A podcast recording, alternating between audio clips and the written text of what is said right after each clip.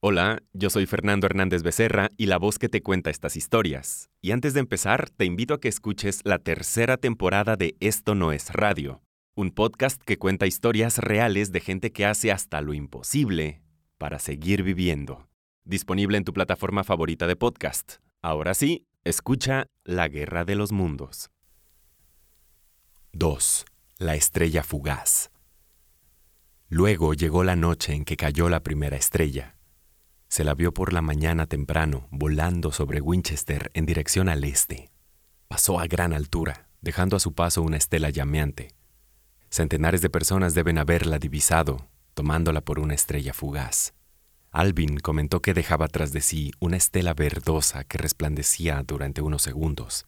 Denning, que era nuestra autoridad máxima en la materia, afirmó que, al parecer, se hallaba a una altura de 90 o 100 millas y agregó que cayó a la Tierra a unas 100 millas al este de donde él se hallaba. Yo me encontraba en casa a esa hora. Estaba escribiendo en mi estudio, y aunque mis ventanas dan hacia Ottershaw y tenía corridas las cortinas, no vi nada fuera de lugar.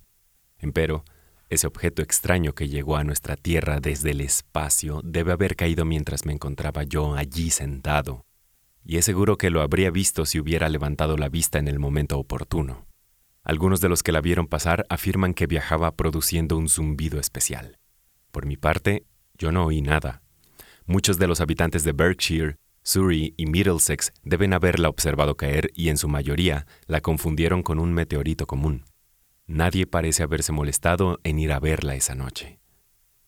Pero a la mañana siguiente, muy temprano, el pobre Ogilvy que había visto la estrella fugaz y que estaba convencido de que el meteorito se hallaba en campo abierto entre Horsell, Ottershaw y Woking, se levantó de la cama con la idea de hallarlo. Y lo encontró, en efecto, poco después del amanecer y no muy lejos de los arenales. El impacto del proyectil había hecho un agujero enorme y la arena y la tierra fueron arrojadas en todas direcciones sobre los brezos, formando montones que eran visibles desde una milla y media de distancia. Hacia el este, se había incendiado la hierba y el humo azul se elevaba al cielo. El objeto estaba casi enteramente sepultado en la arena, entre los restos astillados de un abeto que había destrozado en su caída.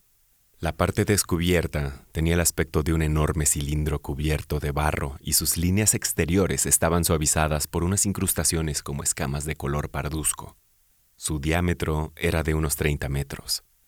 Ogilvy se acercó al objeto se sorprendió ante su tamaño y más aún de su forma, ya que la mayoría de los meteoritos son casi completamente esféricos, pero estaba todavía tan recalentado por su paso a través de la atmósfera que era imposible aproximarse. Un ruido raro que le llegó desde el interior del cilindro lo atribuyó al enfriamiento desigual de su superficie, pues en aquel entonces no se le había ocurrido que pudiera ser hueco. Permaneció de pie al borde del pozo que el objeto cavara para sí estudiando con gran atención su extraño aspecto, y muy asombrado debido a su forma y color desusados. Al mismo tiempo sospechó que había cierta evidencia de que su llegada no era casual. Reinaba el silencio a esa hora y el sol, que se elevaba ya sobre los pinos de Weybridge, comenzaba a calentar la tierra. No recordó haber oído pájaros aquella mañana y es seguro que no corría el menor soplo de brisa de modo que los únicos sonidos que percibió fueron los muy leves que llegaban desde el interior del cilindro. Se encontraba solo en el campo. Súbitamente notó con sorpresa que parte de las cenizas solidificadas que cubrían el meteorito estaban desprendiéndose del extremo circular. Caían en escamas y llovían sobre la arena.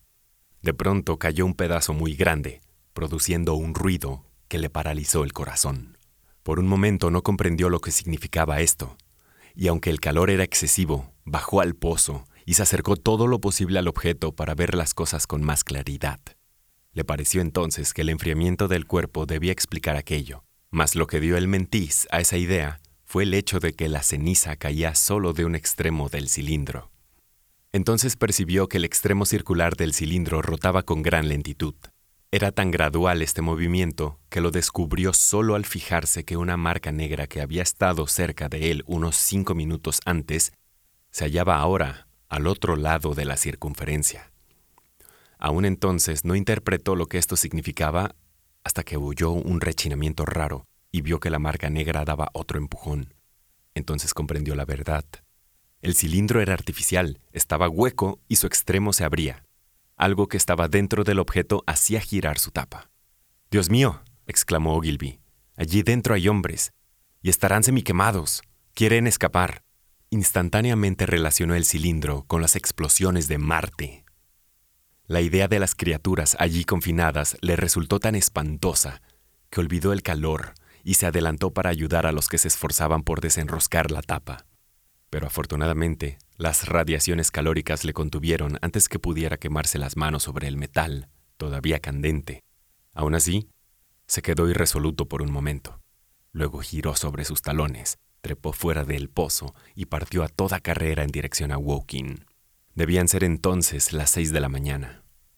Se encontró con un carretero y trató de hacerle comprender lo que sucedía. Mas su relato era tan increíble y su aspecto tan poco recomendable que el otro siguió viaje sin prestarle atención. Lo mismo le ocurrió con el tabernero que estaba abriendo las puertas de su negocio en Horsell Bridge. El individuo creyó que era un loco escapado del manicomio y trató vanamente de encerrarlo en su taberna. Esto calmó un tanto a Ogilvy, y cuando vio a Henderson, el periodista londinense, que acababa de salir a su jardín, le llamó desde la acera y logró hacerse entender. Henderson, dijo, ¿vio usted la estrella fugaz de anoche? Sí. Pues ahora está en el campo de Horsell. Cielos, exclamó el periodista. Un meteorito, ¿eh? Magnífico. Pero es algo más que un meteorito, es un cilindro artificial, y hay algo dentro. Henderson se irguió con su pala en la mano. ¿Cómo? inquirió, pues era sordo de un oído. Ogilvy le contó entonces todo lo que había visto, y Henderson tardó unos minutos en asimilar el significado de su relato. Soltó luego la pala, tomó su chaqueta y salió al camino.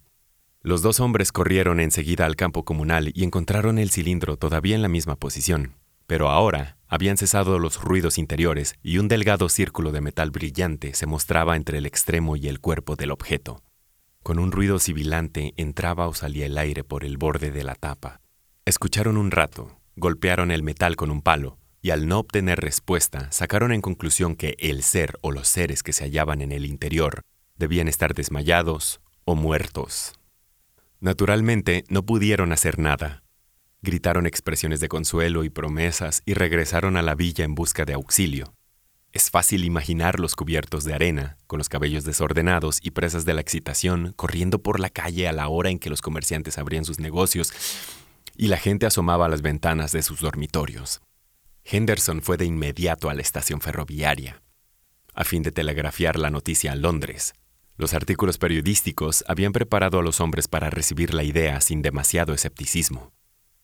Alrededor de las ocho había partido ya hacia el campo comunal un número de muchachos y hombres desocupados que deseaban ver a los hombres muertos de Marte.